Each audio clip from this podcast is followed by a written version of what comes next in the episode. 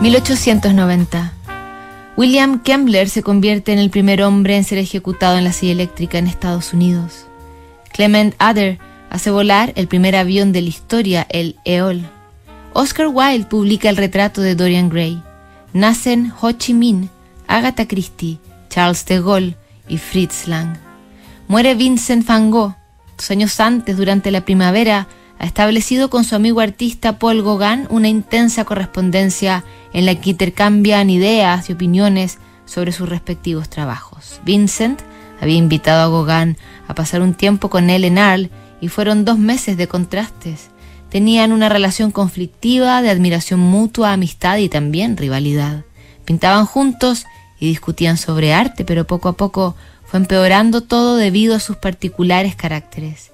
El autor de los girasoles, siempre tenso y fiel, y Gauguin, que lo seguía en parte y a veces lo miraba como se mira a un intruso. Las diferencias escalan hasta desembocar en el tristemente célebre suceso de la oreja de Van Gogh. Gauguin abandona Arles. Nunca más vería a su amigo, pero se seguirían escribiendo hasta dos años después. 17 de junio de 1890. Gracias por haberme escrito de nuevo, mi querido amigo, y quédate tranquilo que después de mi regreso he pensado en ti todos los días. No me he quedado en París más que tres días y el ruido parisiense me causaba tan mala impresión que he juzgado prudente para mi cabeza marcharme al campo. De no ser así, enseguida hubiera corrido a verte. Y me causa un enorme placer que digas que el retrato de la Arlesiana hecho rigurosamente sobre tu dibujo te ha gustado. Es una síntesis de Arlesiana, si quieres. Como las síntesis de Arlesiana son raras, toma esta como obra tuya y mía, como resultado de nuestros meses de trabajo juntos. Para hacerlo yo he pagado con más de un mes de enfermedad, pero también sé que es una tela que tú, yo y otros pocos comprenderemos como nosotros querríamos que se comprenda. Tengo aún de allá un ciprés con una estrella, un último ensayo, un cielo de noche, con una luna sin resplandor, apenas el delgado creciente emergiendo de la sombra opaca proyectada por la tierra. Una estrella de resplandor exagerado, si te parece resplandor suave de rosa y verde en el cielo ultramarino donde corren las nubes.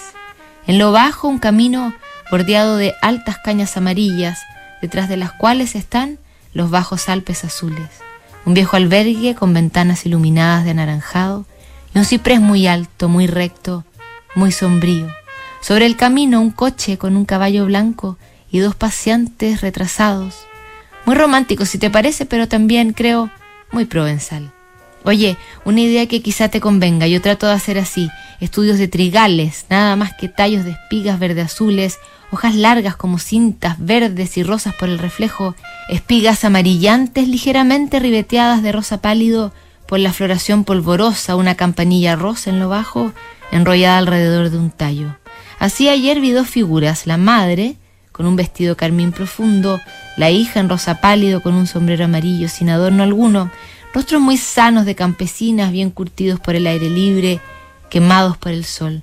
Y he vuelto a pensar en esa tela de Delacroix, la educación materna, porque en las expresiones de los rostros había realmente todo lo que hubo en la cabeza de George Sand.